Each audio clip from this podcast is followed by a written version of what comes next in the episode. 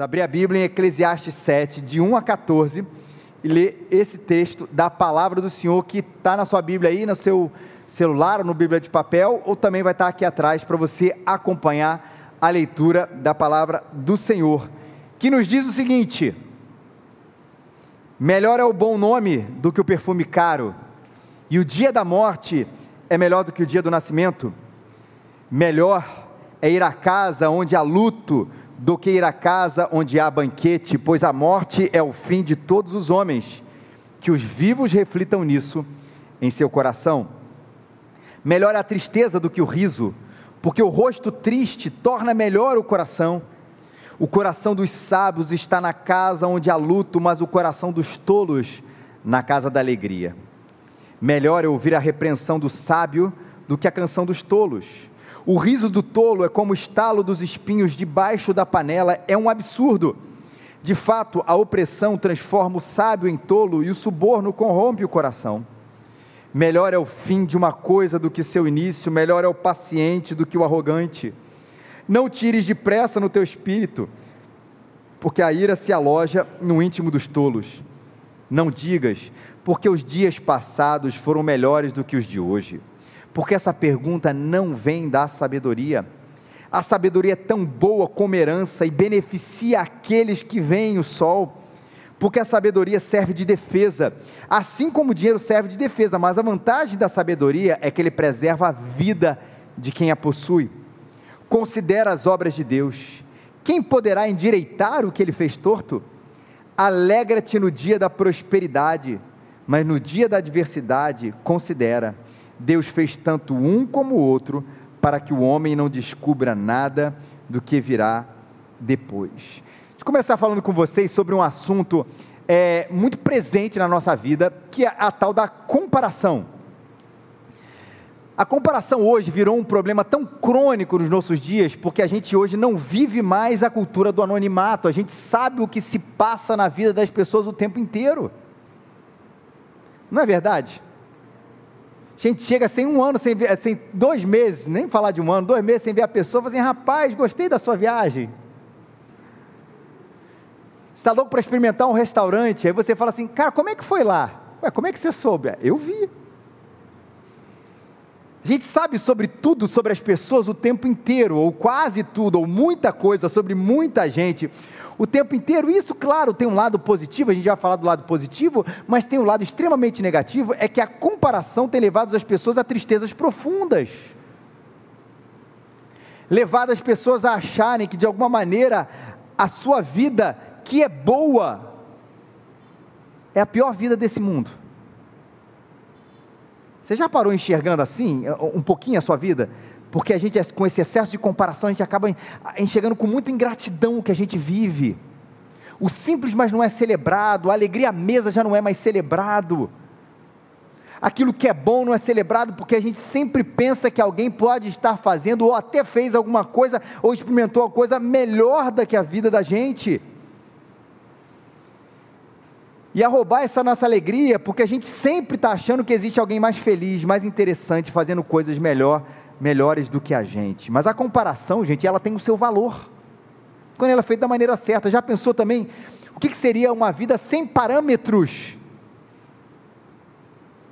Quando a gente fala de comparação, ela é ruim nesse sentido e tem levado essa doença que a gente vive nos nossos dias, mas também a gente precisa entender, olhar para o nosso lado e saber se a gente está num nível, num lugar, num patamar interessante. Aí eu estou falando das questões mais financeiras, não questões mais financeiras ou sociais, mas até da nossa vida do que é certo e do que é errado.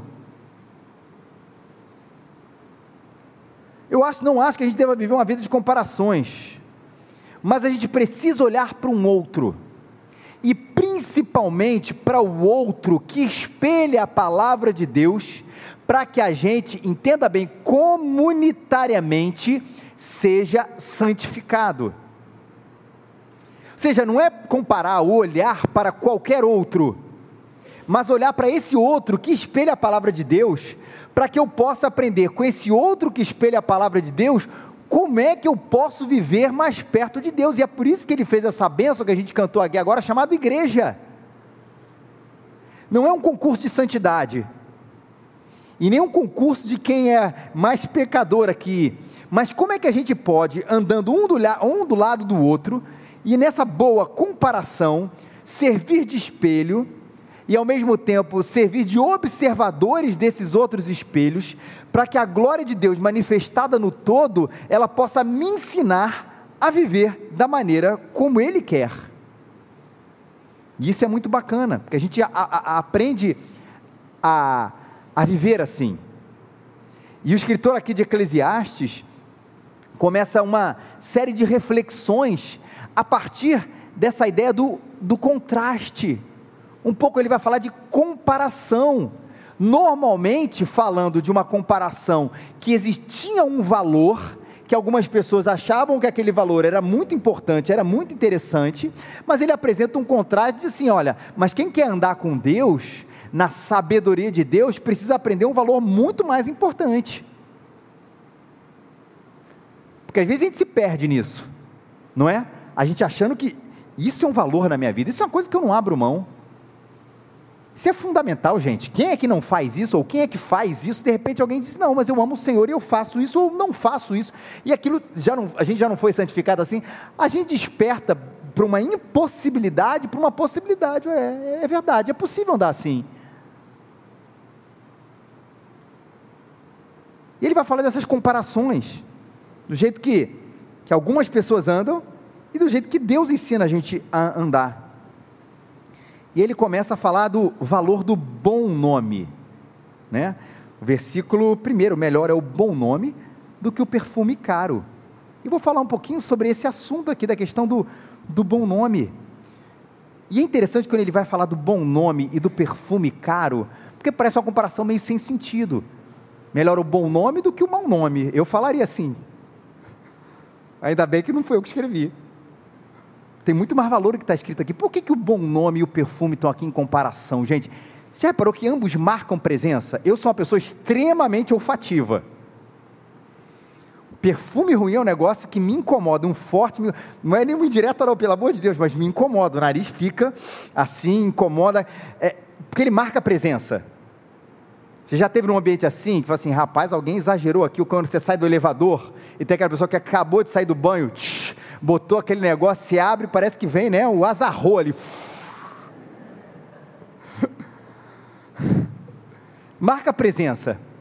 E o bom nome também. Às a credibilidade que a pessoa está sendo, está se apresentando aqui, ela também vai marcar. Não, foi fulano que disse. Era ele que estava lá, era ela que estava lá. Ele que está à frente, ela que está à frente dá uma sensação de confiança, porque aquela pessoa também marca presença a partir do seu próprio nome. Mas dentre uma coisa e outra, qual é a melhor maneira da gente marcar a presença? É com o nosso bom nome, aquilo que precisa ser preservado, santidade. Ser reconhecido por causa da sua fé, como alguém e essa tem a ver com um bom nome, não é apenas o que os outros acham que é um bom nome, mas alguém que ama o Senhor, eu posso contar um segredo para ele. Eu posso contar um segredo para ela. O bom nome chancela ali uma relação de confiança. Tem gente que, eu tenho certeza disso, você fala assim: não, eu posso dar meu cartão de crédito com a senha. Eu sei que ele não vai fazer besteira, eu sei que ele não vai fazer coisa assim. Eu sei que eu posso emprestar um dinheiro, eu sei que eu posso, porque a gente tem uma confiança de que aquela pessoa exala Cristo ali, pode confiar uma senha. E eu sei que o pecado tem um potencial destrutivo na gente, mas aqueles que são como um vaso quebrado por Deus, que mesmo sendo pecadores como todos nós somos, eles carregam um bom nome porque desejam honrar seu nome através de uma vida que honre a Deus. Então você percebe que ainda que haja um potencial destrutivo, ninguém pode dizer assim, não é impossível, é impossível que fulano ou que fulana possa cair nessa história, porque todo mundo pode. Mas a gente conhece aquelas pessoas que, sabendo desse potencial destrutivo, relembro, repito, vive uma vida de quebrantamento e de luta para que honre o nome do Senhor em toda a sua vida, sem entrar em nenhum esquema, sem entrar em esquema de governo, sem entrar em esquema eclesiástico, sem entrar em esquema financeiro, gente. Rapaz, é um negócio meio doido. O nome pastor está cada vez mais associado com as piores coisas. Eu não vou deixar de usar esse nome, não, mas assim, está hoje o psicólogo Felipe Teles, vai ser mais fácil. Mas eu não vou deixar de usar de jeito nenhum. Quando a gente vê que o, essas coisas, esses pirâmides financeiras, essas questões mais do, do governo, de corrupção, está associado a gente ligada ao Senhor da pior maneira possível. Queridos, o bom nome é muito mais importante de qualquer perfume caro. Nosso nome não pode ir para a lama por poder, por dinheiro e por prazer, porque a gente tem um diferencial disso. Quando nosso nome vai para a lama, vai o nome de Jesus. Daqueles que conhecem os hinos bem antigos da igreja, lembra do leva tu contigo o nome de Jesus o Salvador. Esse nome dá conforto, seja sempre seja onde for. Acho que três pessoas conhecem esse hino aqui, né? É o hino do nosso cenário, o novo cântico, tem os cenários aqui, mas é um leva você com, leva contigo o nome de Jesus Salvador. O nosso nome está associado hoje ao nome de Cristo. Como é que a Bíblia explica isso de maneira mais clara ainda? 2 Coríntios 5 a 20 é, uma, é um cargo que todos nós recebemos quando entramos no reino de Deus. Portanto, somos embaixadores em nome de Cristo, como se Deus exortasse por meio de nós. Em nome de Cristo, pois, pedimos que vocês se reconciliem com Deus. Olha que coisa tremenda. A gente não carrega o nosso próprio nome, a gente carrega o nome de Jesus para onde a gente for, porque a gente é chamado de embaixador. E veja, gente, uma ênfase muito grande da reforma protestante trouxe a ideia do famoso sacerdócio de todos os santos. Ou seja, isso quer dizer uma coisa: de que a igreja não tem um representante para honrar o nome de Jesus. Por exemplo, uma das aplicações, não é só isso, mas uma das aplicações, olha, a gente tem aqui essa figura desse clérigo, desse cara que mais santo, esse honra o nome de Jesus, tá bom? Né? Não é assim. Todos nós aqui honramos, ah, mas, mas é, eu deixo para você, filho, você é meu pastor, nada me faltará. Vai lá, faz teu nome. Não dá. Ainda que você diga que você queira transferir isso para mim, o que a Bíblia fala é que você é um embaixador, um representante de uma terra estrangeira, o reino de Deus, nesse mundo onde a gente vive. É você sou eu, gente. Por isso que é tão importante a gente honrar o nosso nome, não por causa do nosso nome, mas porque a gente preserva o nosso nome, honrando o nome de Deus, porque o nome que a gente carrega é o nome de Jesus Cristo. Nós todos, todos nós, fomos nomeados embaixadores dele nesse reino. Preserve o seu nome. Depois ele faz uma outra contrapartida meio doida, nessa vida de sabedoria que ele chama a gente a ser, nessas comparações. Primeiro, o bom nome é mais importante do que o perfume caro, na marcar a presença e no valor também, tá, gente? Não é só na marcar a presença, mas no valor. Pensa que o perfume naquela época não era tão barato como a gente vê hoje em dia, uma coisa, um artefato caríssimo. É mais importante preservar isso do que aquilo. A outra comparação é mais estranha ainda para a gente o dia da morte é melhor que o dia do nascimento. É melhor ir à casa de luto, onde há banquete, porque a morte é o fim de todos os homens. Melhor é a tristeza do que o riso. Olha, melhor é a morte do que a vida, melhor é que a festa do que o luto, melhor é a riso do que a tristeza. É uma história meio, uma comparação meio maluca. Porque se você estivesse diante de dois caminhos, né? Olha, sem juízo de valor, você quer um aniversário ou um enterro? Não precisa levantar a mão. Quantos aqui diriam, ah, eu quero ir no enterro? Que não seja de um parente seu, né? Óbvio, né? Porque aí foi uma questão meio óbvia. Como celebração, né? Ó, oh, rapaz, meu primo de quinto grau morreu hoje. Você quer ir comigo no enterro? Por prazer, por vontade. Ô oh, rapaz, tem uma festa de casamento, minha esposa não vai poder ir e tal. Você quer ir comigo também? Comida, bebida, dança, tudo liber... tranquilo. Qual é a escolha? A gente, claro que prefere ir para o caminho da festa. E eu não tenho a menor dúvida que a gente opta por isso também.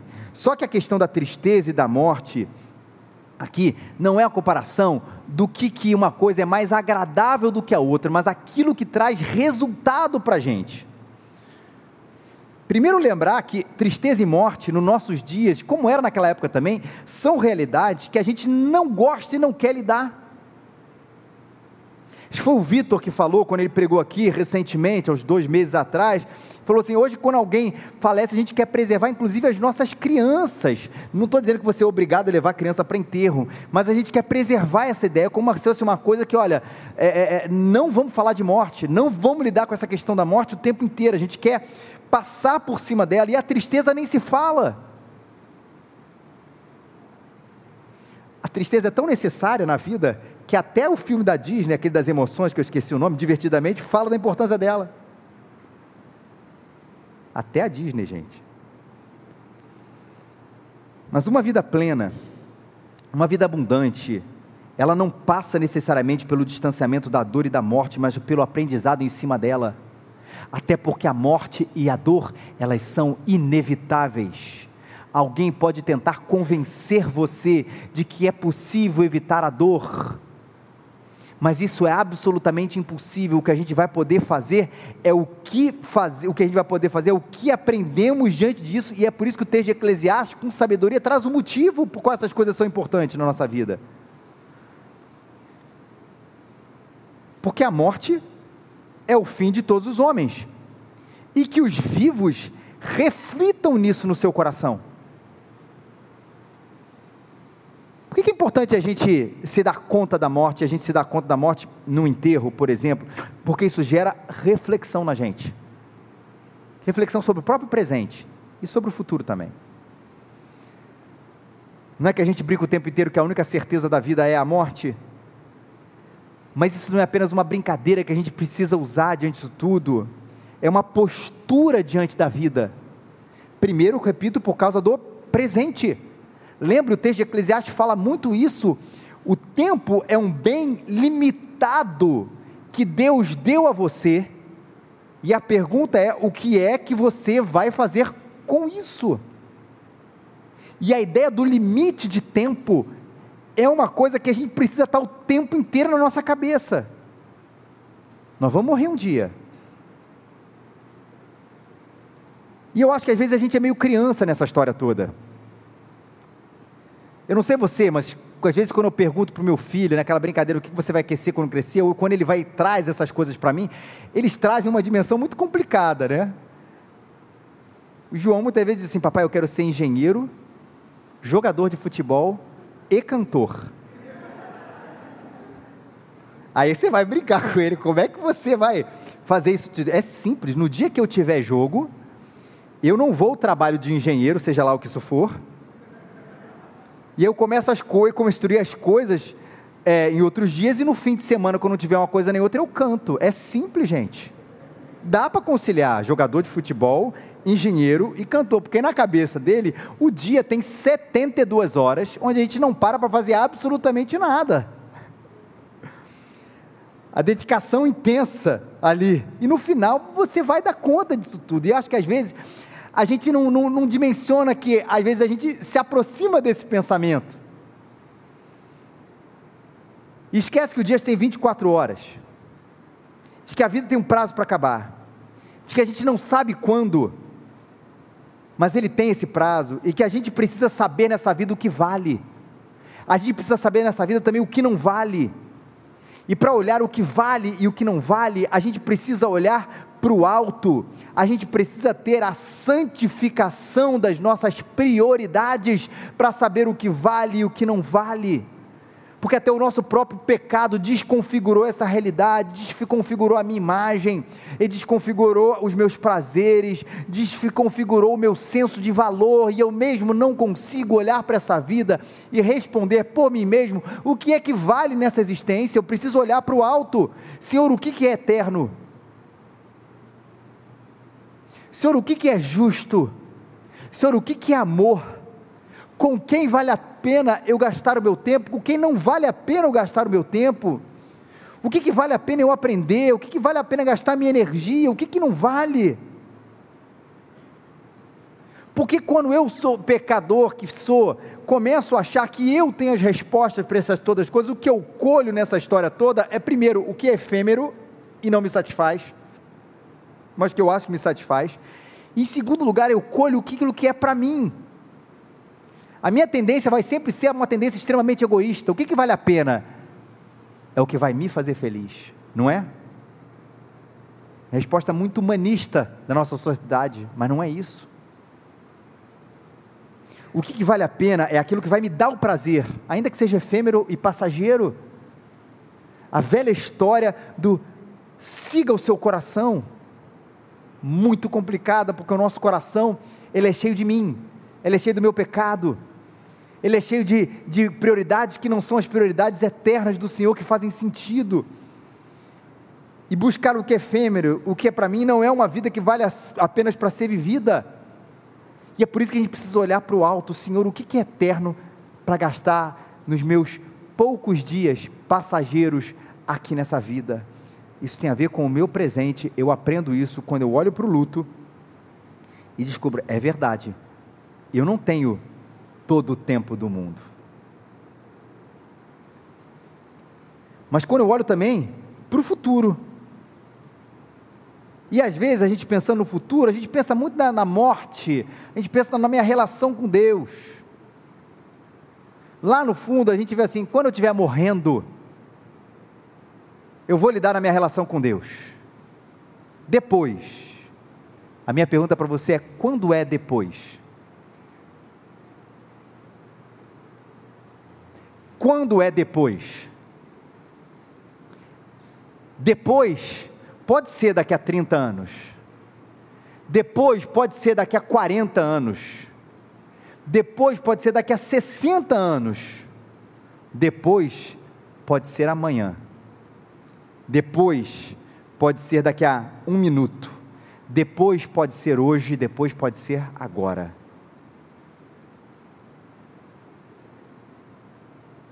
E quando eu olho para aquele caixão, para um dia de luto, eu vejo com meus olhos que tudo tem um fim. E eu lembro, eu reflito e aprendo com esse Deus que eu devo levar, como eu devo levar esse presente finito e abençoado chamado tempo.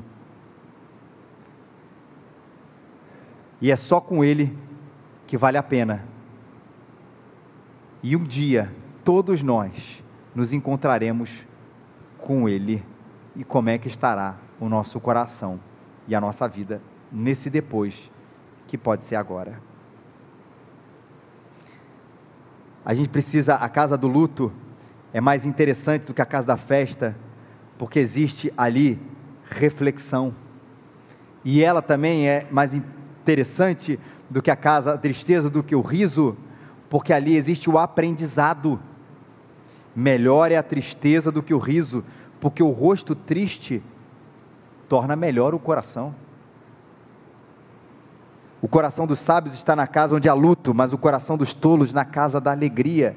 O sábio olha o luto, o rosto triste torna melhor o coração. O rosto triste não torna o coração mais alegre, o rosto triste torna o coração melhor. A gente quer fugir disso, mas todos nós aqui temos essa experiência. O quanto nós aprendemos na tristeza. Talvez o quanto você esteja aprendendo agora, nesse momento de extremo luto, de extrema tristeza. E a gente não quer isso, a gente tem repetido muito isso aqui, a gente quer uma, o tempo inteiro se livrar da tristeza, a gente quer se livrar, a gente não quer esse negócio perto da gente, mas a verdade é que na tristeza a gente aprende muita coisa. Salmo 119 diz: Foi bom o Senhor ter sido afligido, para que eu aprendesse, Senhor, os teus estatutos.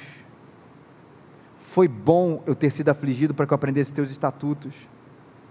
Bendito seja o Deus de Pai de nosso Senhor Jesus Cristo, Pai das misericórdias e o Deus de toda consolação, que nos consola em toda a tribulação para que também possamos consolar os que estiverem em alguma tribulação com a consolação que nós somos consolados de Deus.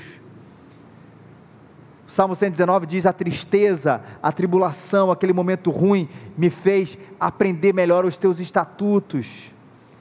A, a tristeza do que eu passei, Paulo fala lá nesse texto de 2 Coríntios, ela me fez ser consolado e eu possa ajudar as pessoas nas tribulações delas também.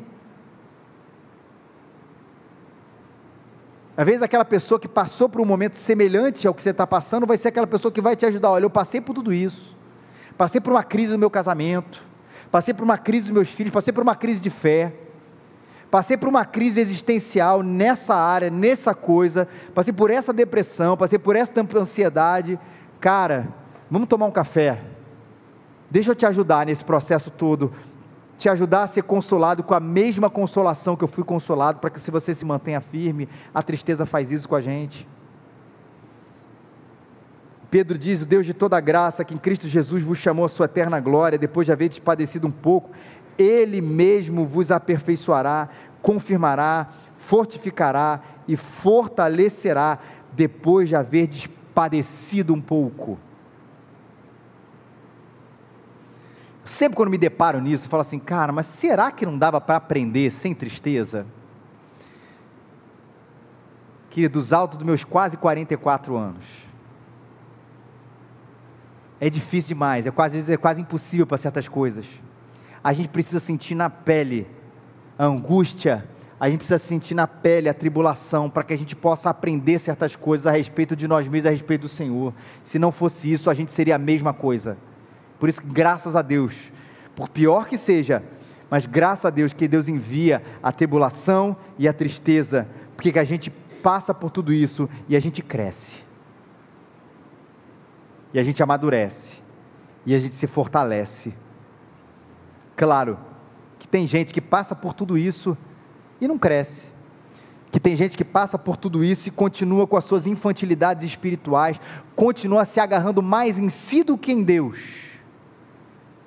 Mas tem gente que consegue, depois de tudo isso, viver uma vida mais generosa, viver uma vida mais santa, viver uma vida mais consagrada ao Senhor, viver uma vida mais madura diante do Senhor, porque entende que a aflição não é somente para ser evitada, mas ela é para ser aprendida a partir dela. Não é somente para pedir a Deus livramento, Senhor. Claro, peça a Deus no meio da tristeza livramento, é bom mas também peça para ter lições e o seu coração seja diferente a partir dela. Por isso é tão importante a gente aprender com o luto e com a tristeza.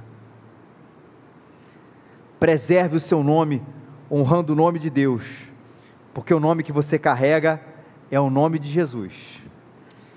Aprenda com o luto e com a tristeza, porque são instrumentos de Deus para você ver a vida e viver a vida como Jesus e busque a sua sabedoria em Cristo. Melhor é ouvir a repreensão do sábio do que a canção dos tolos. O riso do tolo é como o estalo dos espinhos debaixo da panela. Vou explicar o que é isso, é um absurdo. De fato, a opressão transforma o sábio em tolo e o suborno corrompe o coração. Ouça a repreensão do sábio. O que a gente falou lá no início, nós somos uma igreja. E para mim, sábio não é aquela pessoa iluminada mestre Yoda, mestre dos magos, sei lá qual é a sua referência geek, nerd nesse sentido, mas aquela pessoa que você vai, que está tudo ruim, tem o sábio. A figura do sábio não é a figura de uma pessoa apenas mais experimentada e mais madura, é claro que isso também é, mas uma pessoa que entende de onde vem a sabedoria. E por isso ela é capaz de te aconselhar e passar por você nesse momento. E por isso que a gente deve ouvir a repreensão dessas pessoas. Nessa cultura do individualismo, a gente precisa ser igreja para ser uma contracultura nessa história, onde o amor não é expresso apenas no acolhimento, o amor é expresso também na repreensão. O amor é, é, expresso à medida que a cada domingo, a cada pequeno grupo, a cada café, a cada encontro intencional ou orgânico ou que não seja, a gente é capaz de ouvir gente que caminha com o Senhor, por isso é sábio. E é claro, gente, gente com mais experiência agrega muito. Fala, eu passei por isso tudo. Eu já tive no seu lugar. Mas que é capaz de não apenas te trazer uma palavra de conforto, mas também talvez trazer para você também uma palavra de repreensão. E isso é buscar a sabedoria. Buscar a sabedoria é poder ser repreendido. Olha que coisa difícil. Qual é a nossa primeira reação quando alguém nos repreende? Reação pecadora lá dentro. Quem que esse cara acha que ele é? Hoje, às vezes, até houve a repreensão. E lá no fundo, é, foi bacana, mas também a gente começa a colocar, sabe, um monte de defesa. E, e a gente tem que entender que quando a gente se repreende aqui, lembre sempre disso, não é de um maior para um menor, mas de pecador para pecador aqui. Eu tenho enfatizado muito isso aqui, enfatizo no nosso pequeno grupo aqui. Todos nós somos aqui do Alcoólicos Anônimos, gente. É todo mundo pecador que precisa de Jesus todos os dias. E a gente se repreende assim. O que está acima dessa repreensão, o que não pode ser repreendido, é a palavra de Deus. Essa está acima da nossa repreensão. Essa é irrepreensível. Todos nós somos repreensíveis, e quando nós repreendemos uns aos outros com a palavra irrepreensível de Deus, nós estamos no fundo, no fundo, querendo crescer juntos.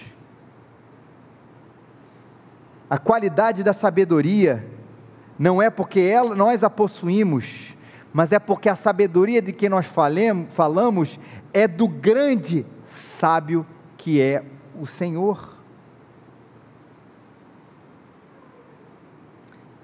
E aí ele fala aqui, né? Melhor ouvir essa repreensão do que a canção dos tolos. Canção dos tolos é tá tudo bem, tranquilo, escute seu coração, tá de boa, chega junto, vamos lá, festa, alegria, tá ótimo, tá tudo bem. Enquanto aquele que repreende com sabedoria é muito melhor para a sua vida. O riso do tolos é como o estalo dos espinhos debaixo da panela, é um absurdo. A ideia aqui é como esse estalo dos espinhos era visto na antiguidade, né? O Salmo 118 acaba falando um pouquinho disso. Cercaram-me como abelhas, porém apagaram-se como fogo de espinhos, pois o nome, no nome do Senhor as despedaçarei.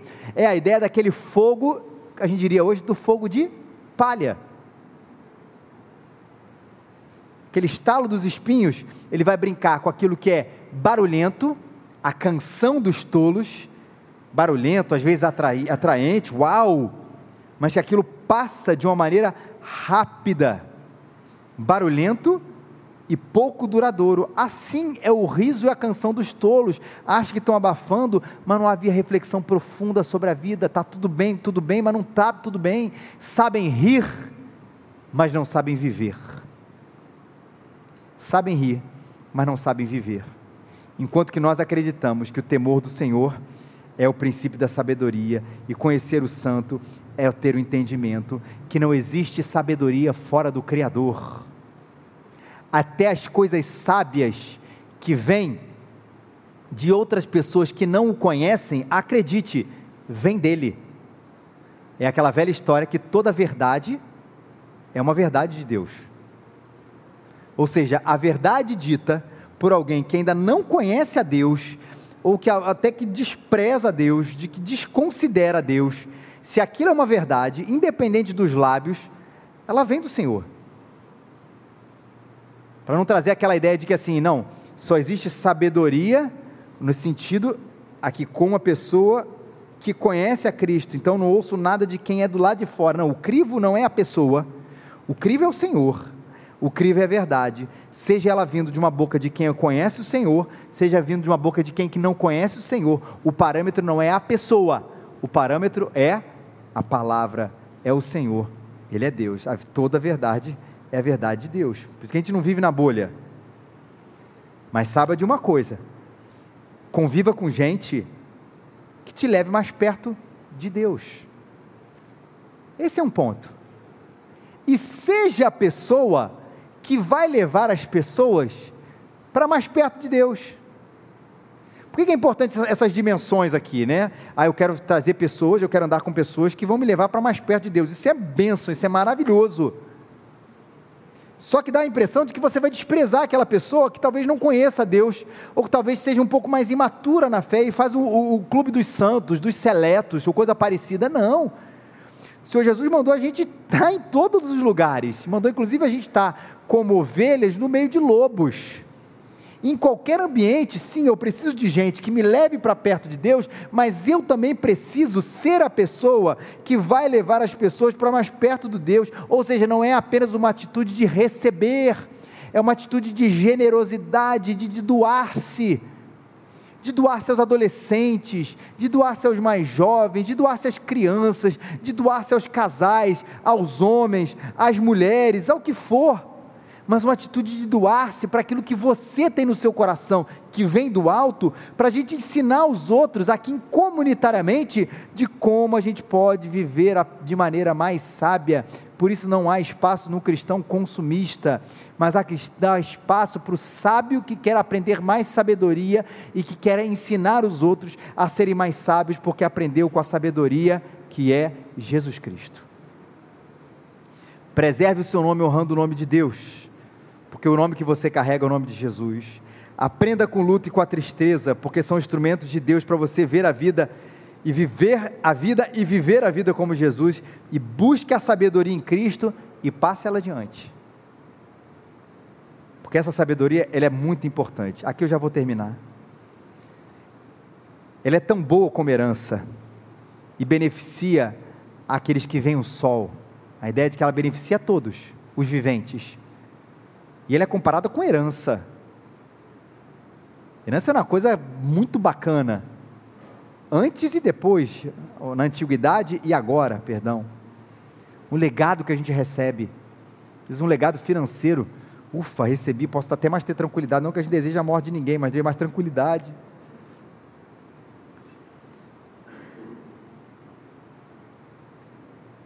Mas cuidado para não abandoná-la. Porque existem duas coisas que podem fazer a gente abandonar essa herança maravilhosa que a gente teve, que o texto diz aqui a gente. Primeiro é a opressão. Quando a gente é apertado na vida, a gente pode querer desonrar o nome do Senhor e deixar a sabedoria de lado, porque a gente se encontrou com se encantou com um perfume mais caro. É mais fácil. É melhor. Está difícil. Deixa para lá. Deixa eu viver a minha vida do jeito que eu quero. Não deixe a opressão transformar o sábio no tolo. E não deixe o suborno, o dinheiro, o perfume caro, como eu disse. Alguma outra coisa, qualquer outro valor, fazer você se vender. Porque lá no fundo, queridos, nós temos um preço. E que o Senhor nos livre da gente não aceitar esse preço, porque afinal nós já fomos comprados pelo preço maior com Jesus na cruz.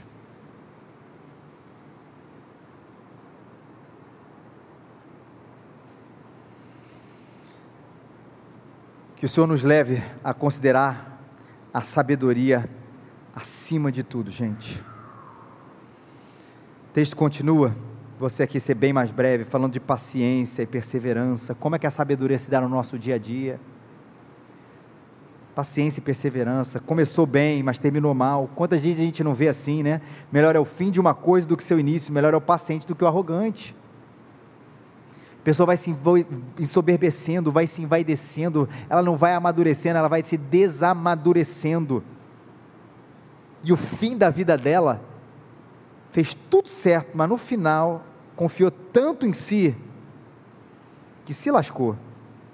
A sabedoria é testada pelo tempo, seja paciente e perseverante até o final. A sabedoria é testada pelo tempo, cuidado com a ira. Se quer ser sábio no seu dia a dia, persevere, seja paciente, não deixe a ira alojada, não tire depressa no teu espírito, porque a ira se aloja no íntimo dos tolos. Na época de cancelamento, a prudência é necessária. Na época de você se irar, pense duas vezes. O homem seja tardio em se irar, pronto para ouvir, né? tardio em falar também. Calma, não deixe essa ira no seu coração, isso não é sábio. Não digas porque os dias passados foram melhores do que o de hoje. Essa pergunta não vem de sabedoria, são questões práticas que ele vai colocar aqui. Não deixa a ira te alojar. Seja no seu coração, seja paciente, não seja um nostálgico ao extremo. A nostalgia é, é enganosa porque ela tira da gente a alegria do presente, do que tá, Deus está fazendo com você agora ela coloca você numa época dourada, onde você diz: Ah, aquele tempo era o tempo bom, agora não, não mais. O meu casamento no início era bom, agora não mais. A vida a dois era bom assim, agora não é mais. A minha existência era bom naquela época. Não fale isso. Curta as coisas como eram no passado, curta as coisas como eram no presente. Ah, eu sempre lembro de dizer, tentar viver isso na vida dos meus filhos também, né? Fala assim, filho, não seja uma criança querendo ser um adolescente. Seja uma criança que viva a intensidade da infância, a, a, a, intensidade da adolescência, a intensidade da juventude, a intensidade da vida a dois, a intensidade da vida a dois com filhos, a intensidade da, da vida a dois com os filhos já em outro lugar, a intensidade da terceira idade. E a gente vê a vida sempre como um decréscimo, né? Ou como aquela coisa assim, depois da, da, dos 40, 50, ladeira abaixo, eu não acredito nisso, gente. A alegria para as várias fases da nossa vida e dos momentos de que cada um tem. Essa sabedoria ser tão importante, que ela é mais importante que o dinheiro, preserva o que é essencial, os versículos 11 e 12. E a vida, não o bios, a vida física, mas a vida como a gente quer, quer viver, a nossa existência. Um rico cheio de mais escolhas está longe do que é uma vida plena preserva isso na sua vida em todo tempo, ela vai te guardar em todo momento, e você vai ver que valeu a pena fazer escolhas difíceis, dolorosas, mas eternas, lá na eternidade e para o nosso dia a dia. E por último, considera a sabedoria, considera as obras de Deus sempre. Ele considera as obras de Deus no dia da adversidade, e ela considera as obras de Deus no dia da prosperidade. Cada um com seu desafio, tem gente que na adversidade fica pertinho de Deus, e na prosperidade fica longe dele. Tem gente que na adversidade abandona Deus, e tem gente que na prosperidade agradece a Deus. Deus chama a gente para ser dele em todo o tempo, considera as obras de Deus. Tem coisas tortas que se tornarão tortas para sempre. Ele não está falando necessariamente de pessoas, está falando assim: se Deus construiu a coisa de um jeito e Ele quis que a coisa fosse desse jeito, considera isso não vai mudar. E alegra-te no dia da prosperidade, no dia da adversidade, porque Deus fez todas as coisas, porque Deus está agindo sempre, em todo o tempo. Qual é o tipo de vida que você tem desejado? É a pergunta final. Ao olhar para o lado, você desanima. Ao olhar para o lado, você quer pular o muro, fica no lado certo. O lado da sabedoria, ao lado daquele que morreu por você para que você tenha uma vida absolutamente nova, preservando o seu nome, honrando o nome de Deus, porque o nome que você carrega é o nome de Jesus, aprendendo com o luto e com a tristeza, porque são instrumentos de Deus para você ver a vida e vivê-la como Jesus e buscar essa sabedoria do Senhor em todos os aspectos e passar ela adiante. Que seja essa o nosso desafio de vida. Ao comparar, não compare com os maus exemplos, compare com a grande sabedoria e viva assim, para a glória do nome do Senhor. Vamos ficar de pé e vamos cantar? Eu vou orar, a gente vai cantar e depois a gente vai receber a bênção do Senhor. Onde você não tem sido sábio, onde você precisa buscar mais e mais sabedoria. Coloque isso diante do Senhor.